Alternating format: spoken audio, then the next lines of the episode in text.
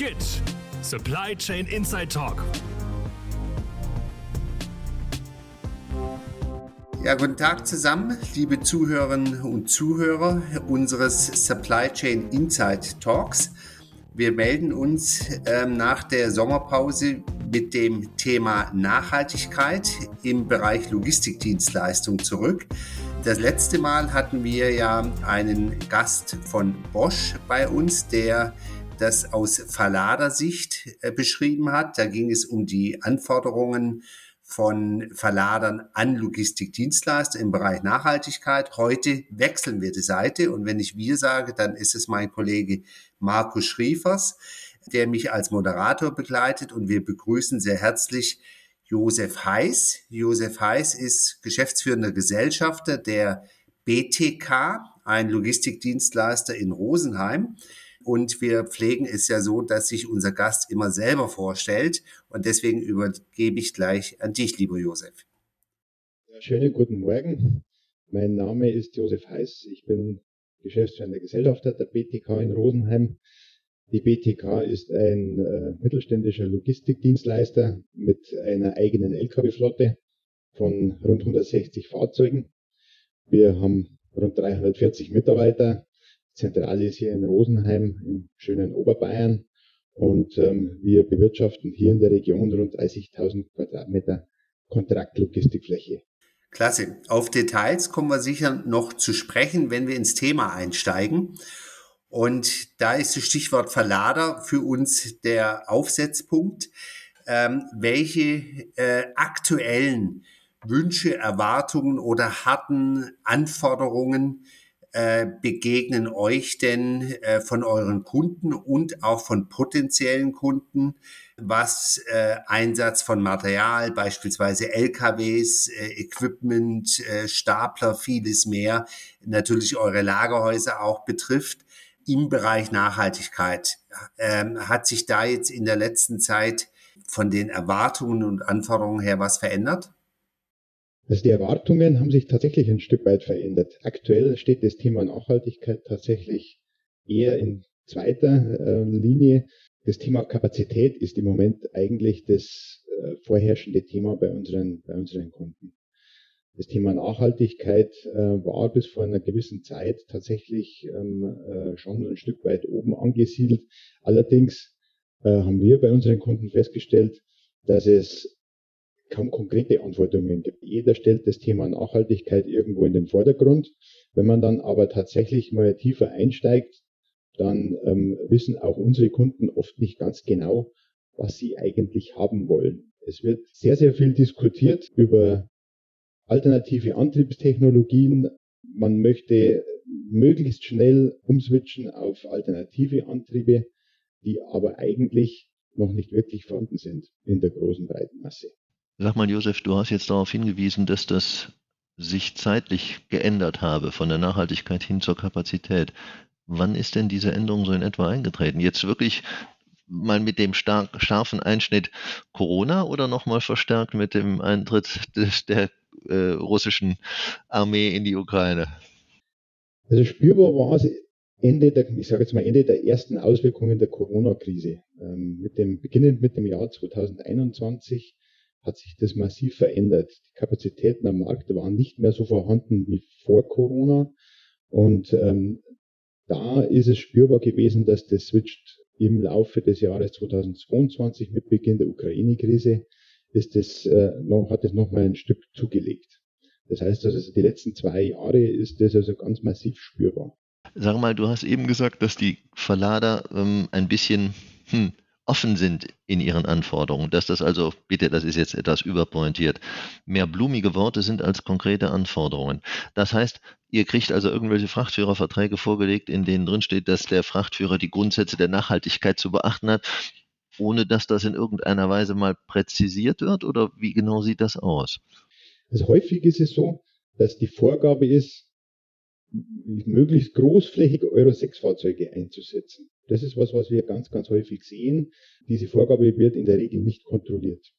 Weil grundsätzlich davon abgesehen, dass am Markt, im, äh, vor allem im Fernverkehr, im europäischen Fernverkehr, sowieso großflächig nur noch Euro 6 Fahrzeuge unterwegs sind. Das Thema Nachhaltigkeit gibt es oft in irgendwelchen Zusätzen mit drin, ohne konkrete Vorgaben. In manchen Ausschreibungen ist es so, dass es, dass, dass es Aufforderungen gibt, alternative Antriebe anzubieten, äh, alternative Transportkonzepte, beispielsweise im Kombiverkehr anzubieten. Aber wenn es dann um die Auswahl geht, ist tatsächlich in der Regel die Wirtschaftlichkeit entscheidend und spielt es keine große Rolle. Ist das unterschiedlich danach, in welcher Branche so ein Verlader tätig ist? Also arbeiten die, was weiß ich, die Automotive-Leute anders als die Lebensmittelleute, anders als die, weiß ich nicht, Textil-Leute oder sowas? Gibt es da Unterschiede?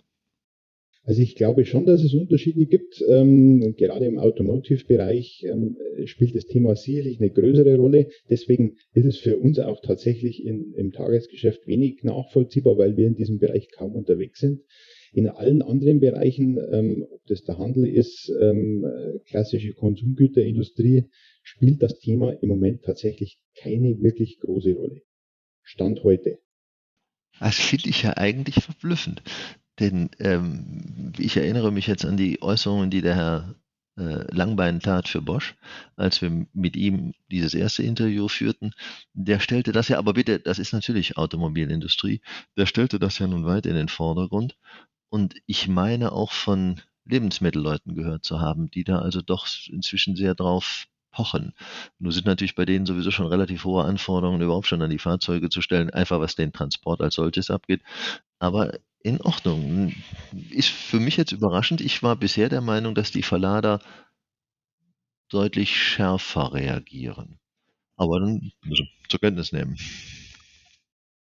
Was wir feststellen ist, ähm, wie gesagt, das hat sich auch in den letzten zwei Jahren jetzt doch ein Stück weit wieder nivelliert.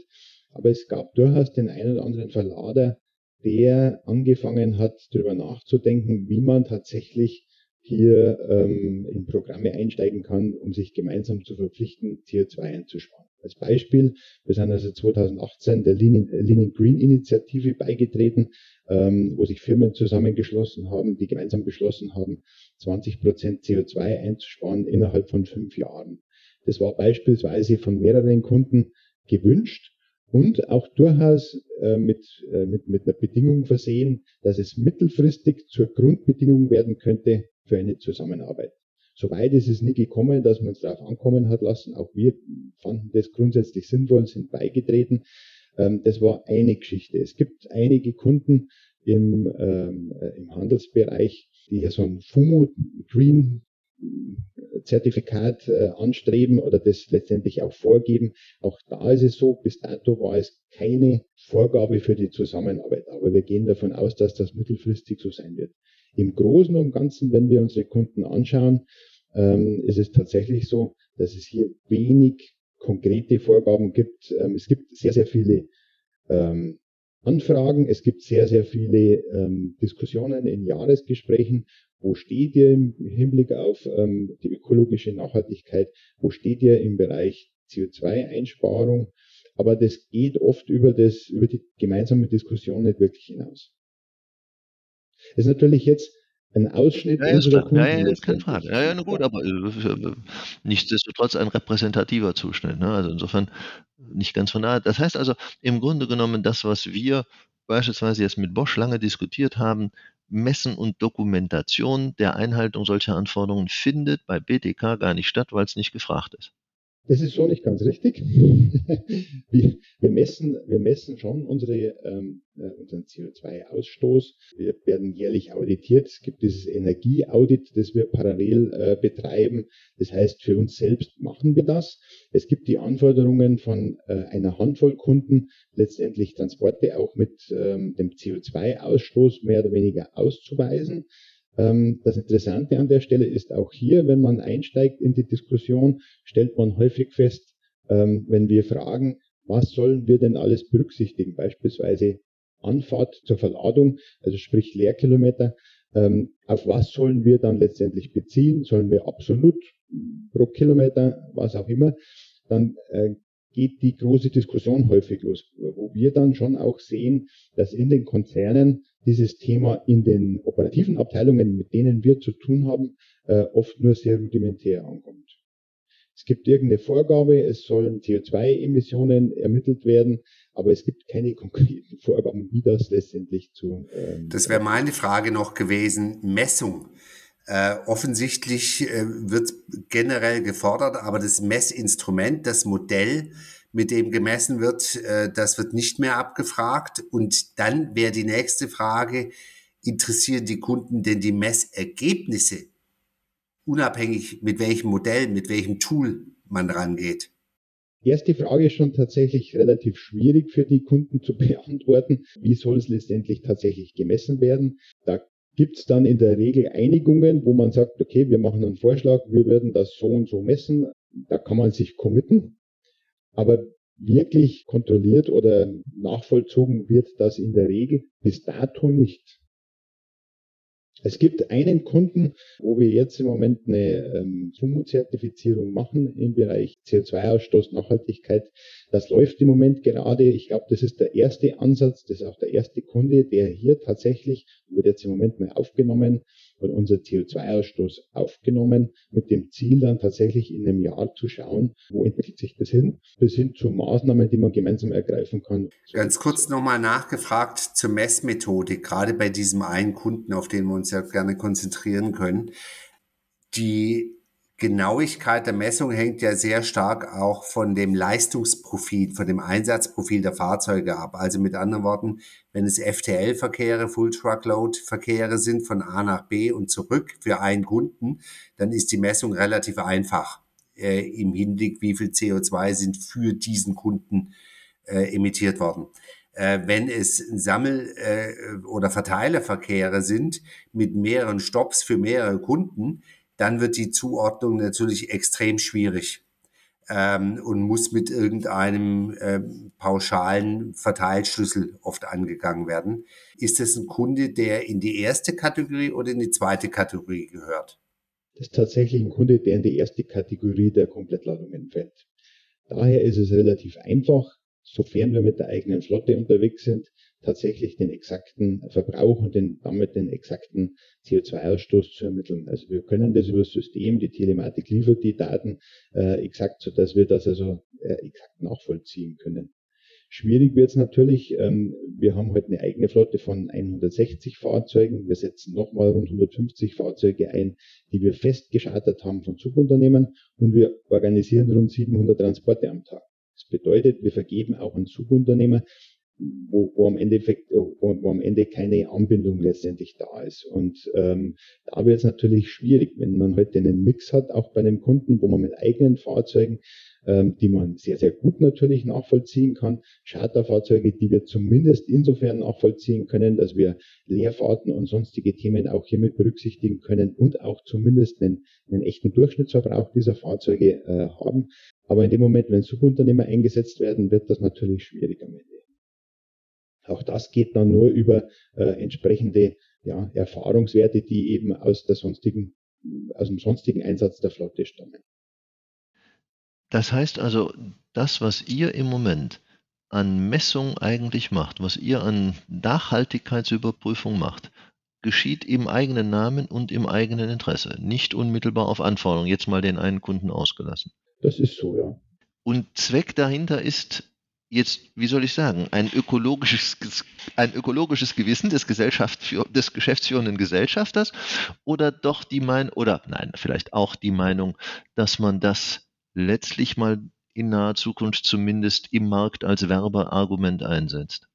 Es sind zwei Themen. Das eine ist natürlich, dass ähm, wir selbst unserer Verantwortung schon irgendwo ein Stück weit auch bewusst sind. Wir setzen hier äh, eine große Lkw-Flotte ein, die heute mehr oder weniger zu 100 Prozent äh, fossile Brennstoffe verbrennt. Damit ähm, haben wir ein natureigenes Interesse, letztendlich an dieser Thematik zu arbeiten. Aber, und das ist natürlich klar, ich gehe davon aus, wenn wir heute diese schwierige wirtschaftliche Phase am Markt überwinden, und ich bin überzeugt davon, ähm, die wirtschaftliche Situation wird sich auch wieder verändern. Dann wird das Thema CO2-Reduzierung, äh, Klimaneutralität das absolute Top-Thema werden. Und ich bin überzeugt davon, wer hier nicht aufpasst, wer hier nicht äh, vorne dran bleibt, wird tatsächlich dann Schwierigkeiten haben, letztendlich diesen, ähm, diesen Zug dann, dann, dann mitzufahren. Und Sag mal, wenn ihr jetzt so einen Kunden habt, der also auf einmal dann doch präzisere Anforderungen stellt, was ja auch eigentlich Maßnahmen auf Seiten der Frachtführer beinhaltet.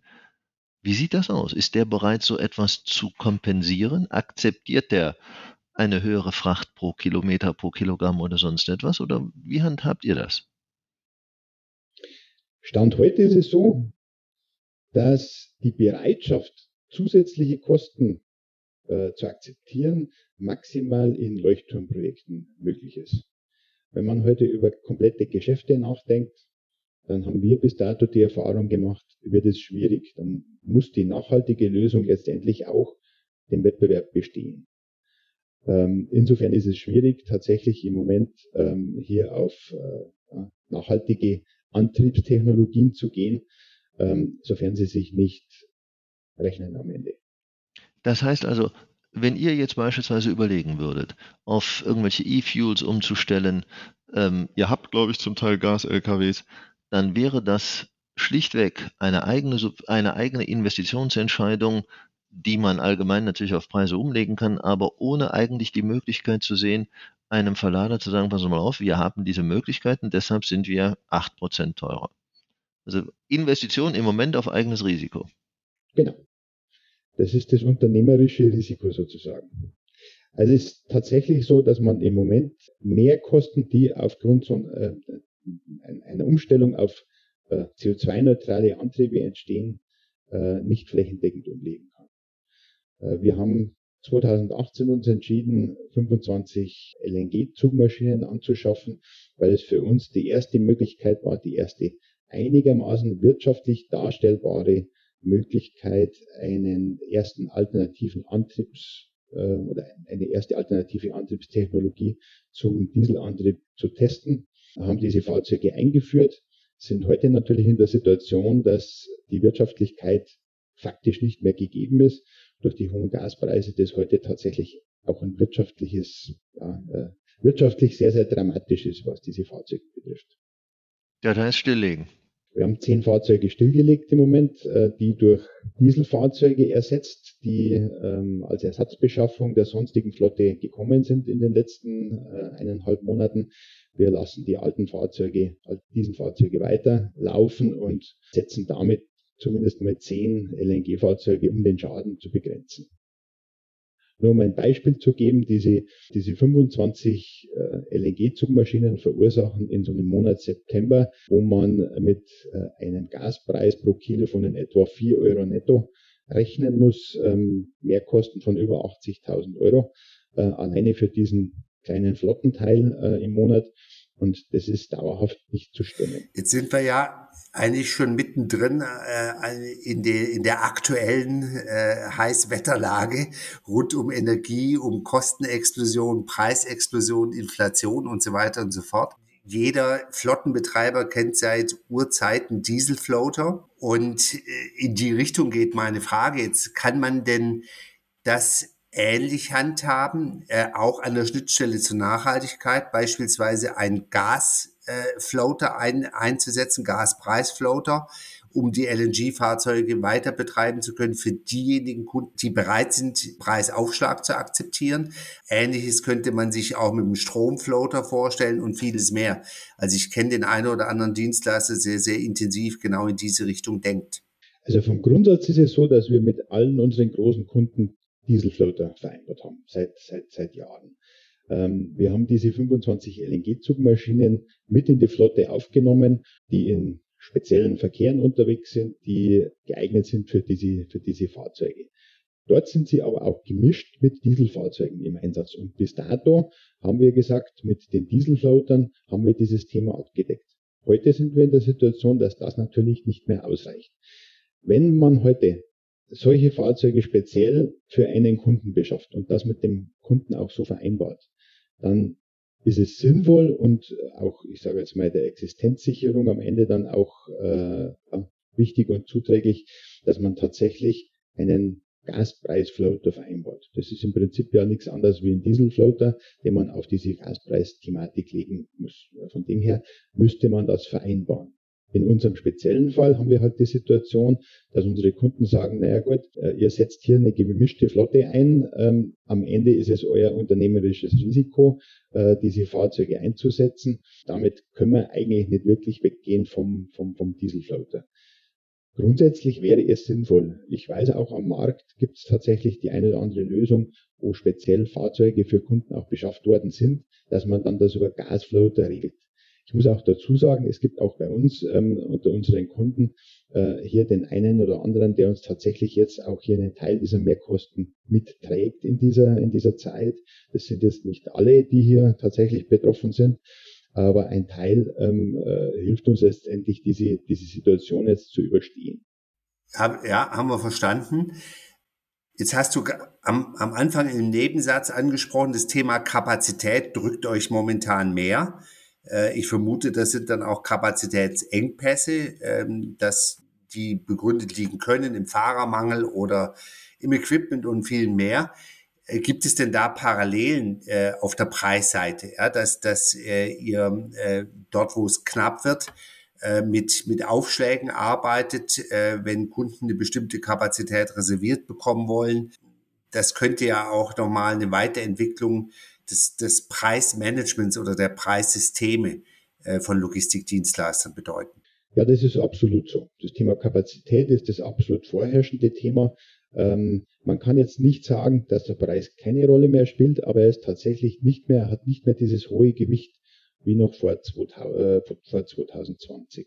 Kommen, äh, die Gründe für diese Kapazitätsknappheit sind im Prinzip tatsächlich auf der einen Seite der grassierende Fahrermangel in ganz Europa, aber auf der anderen Seite natürlich auch die Situation, dass momentan Kapazitäten oder Lkw, die man nachbestellen möchte, am Ende kaum verfügbar sind. Aber das ganz große Thema ist tatsächlich hier der, der Mangel an, an verfügbaren Fahrern europaweit.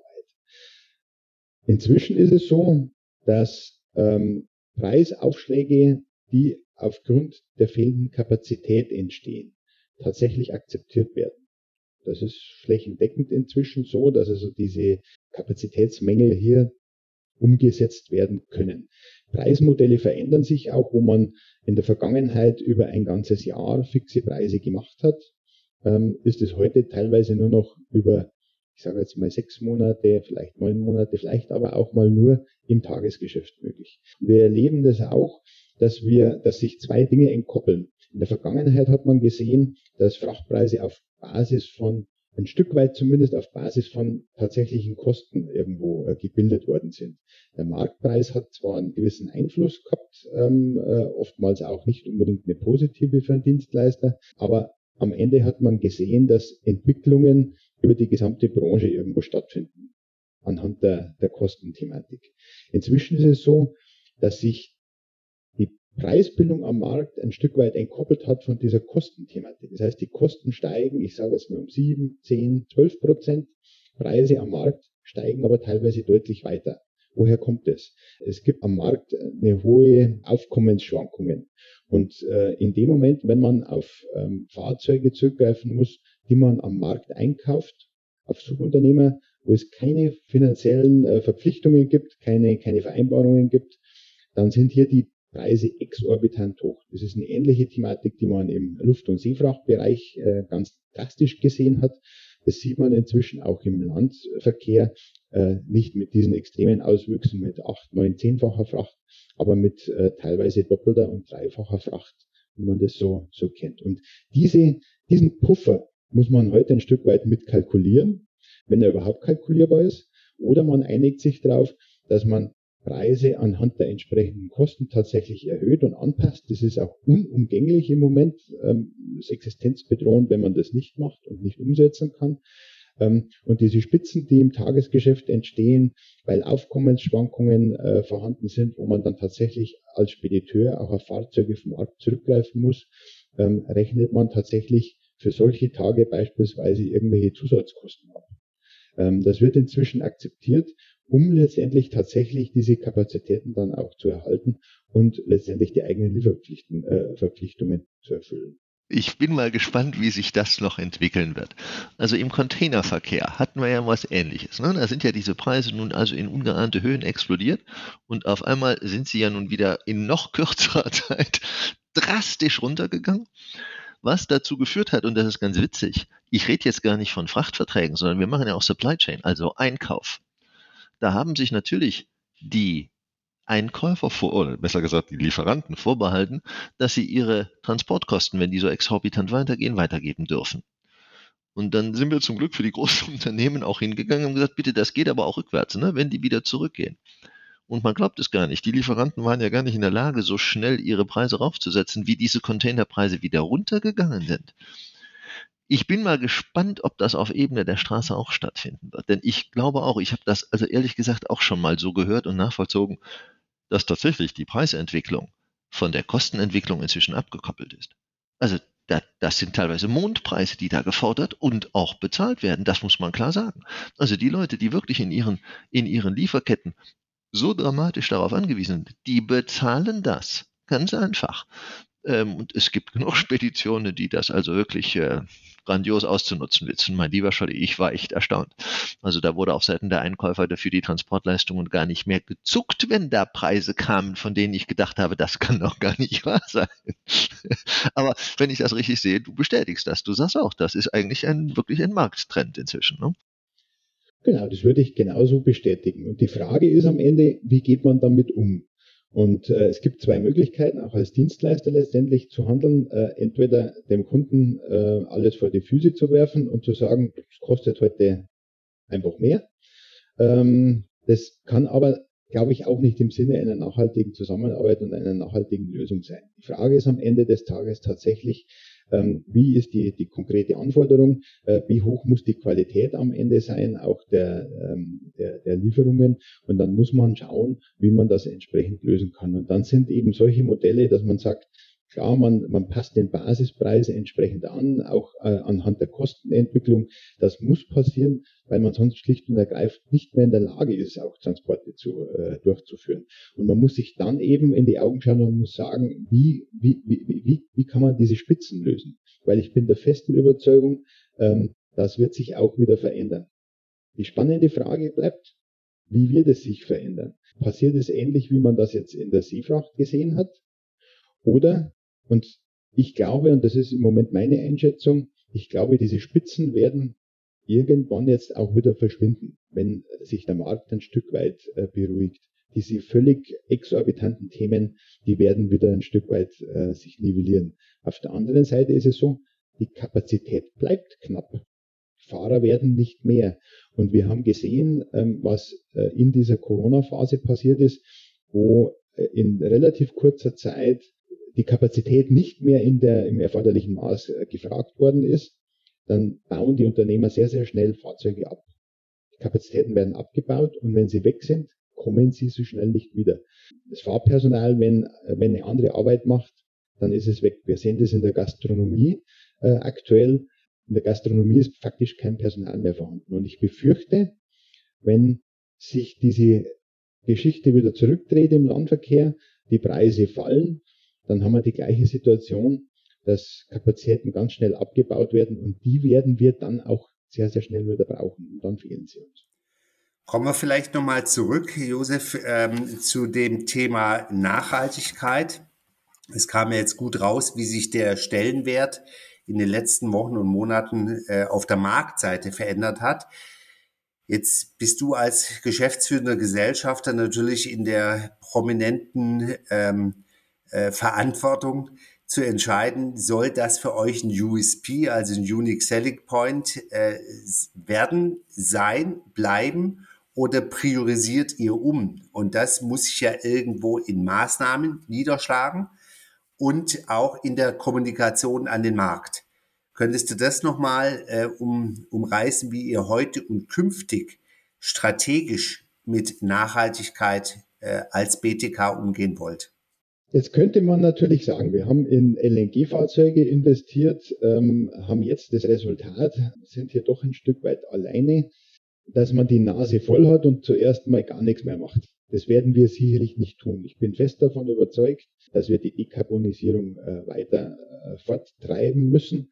Ähm, das heißt, wir haben im Moment äh, zwei Elektro-Lkw beantragt oder eine Förderung für Elektro-Lkw beantragt, ähm, weil wir der Überzeugung sind, wir müssen diese Technologien alle testen.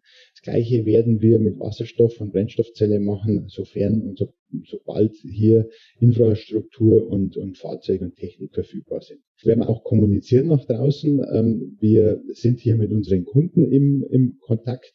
Wir tauschen uns hier aus.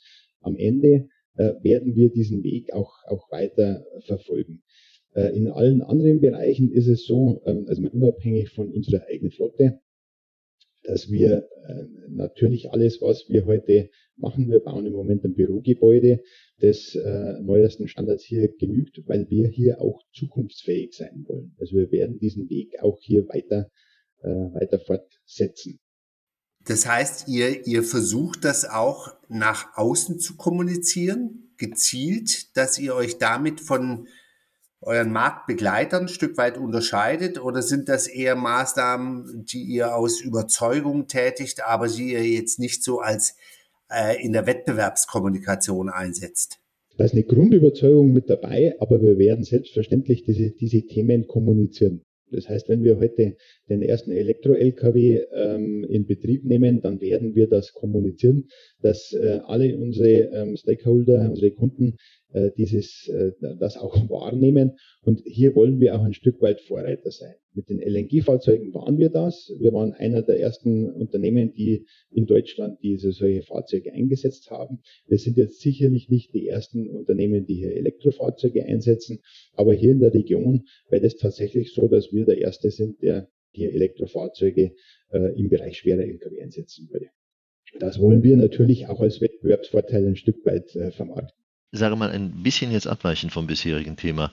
Wie weit setzt ihr digitale Tools ein, um sowas zu begleiten, um Nachhaltigkeit zu fördern, zu messen, zu dokumentieren?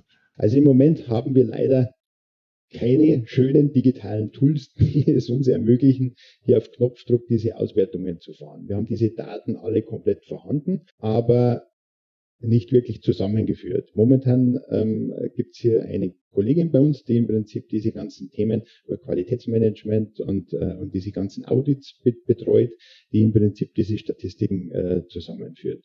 Wir sind aber parallel im Moment jetzt dabei, ein Data Warehouse aufzusetzen im Speditionsbereich, wo wir ähm, alle Daten, die aus dem Transportbereich kommen, aus dem ERP-System kommen, aus den Telematiksystemen kommen, äh, letztendlich tatsächlich zusammenführen. Und ähm, hier soll eben auch ein Bereich entstehen, wo wir genau diese Themen hier mit messen. Also für mich war das jetzt ehrlich gesagt ein bisschen ein überraschendes Gespräch. Denn nach dem Gespräch mit Herrn Langbein, der nun für den Konzern Bosch feststellte, dass sie also ganz verstärkt auch mit vielen Investitionen auf Nachhaltigkeit setzen und das auch im Moment tun, denn das ist ja nur gerade mal wenige Wochen her, hast du jetzt aus der unmittelbaren Praxis gesagt, dass die Nachhaltigkeit eigentlich weit in den Hintergrund getreten ist und deutlich von der Diskussion um Kapazität und dann auch letztlich Preis äh, überlagert wird. Ich bin mal gespannt, wie sich das noch weiterentwickeln wird. Warten wir es ab. Vielen herzlichen Dank. Das war für mich tiefe Einblicke. Ich schließe mich an. Alles Gute und äh, immer den Kurs behalten und die Leitplanken im Auge behalten, äh, wenn es um, um große Turbulenzen am Markt und äh, auch von der Politik geht. Alles Gute. Gerne, das werden wir auf jeden Fall tun. Mir hat es Spaß gemacht und auch ich bin tatsächlich gespannt, wie hier die Entwicklung weitergeht, weil ich bin überzeugt davon, das möchte ich schon nochmal betonen, das Thema Nachhaltigkeit wird wieder in den Vordergrund treten. Es ist nur Frage der Zeit.